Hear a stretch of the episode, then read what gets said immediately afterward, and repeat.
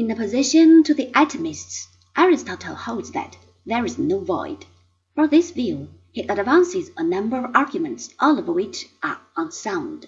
The most interesting of these is a reductio ad absurdum, starting from the fact that, in a medium, the speed of bodies varies according to the density of the medium and the weight of the body. From this, he concludes first that, in a void, bodies should move with infinite speed, which is absurd.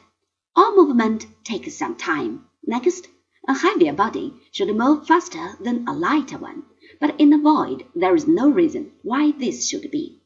On these two counts he declares a vacuum to be impossible. The conclusions, however, do not follow from the premises. It does not follow from the fact that in a rarer medium a body moves faster, that in the void it will move infinitely fast. As to the other point, observation shows that in an evacuated space, a light body does fall at the same speed as a heavy one. The Aristotelian misconceptions concerning the void were not clarified until some 2,000 years later.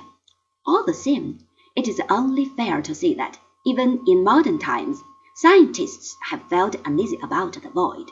They have filled it with peculiar matter, like the ether, or more recently with distributions of energy.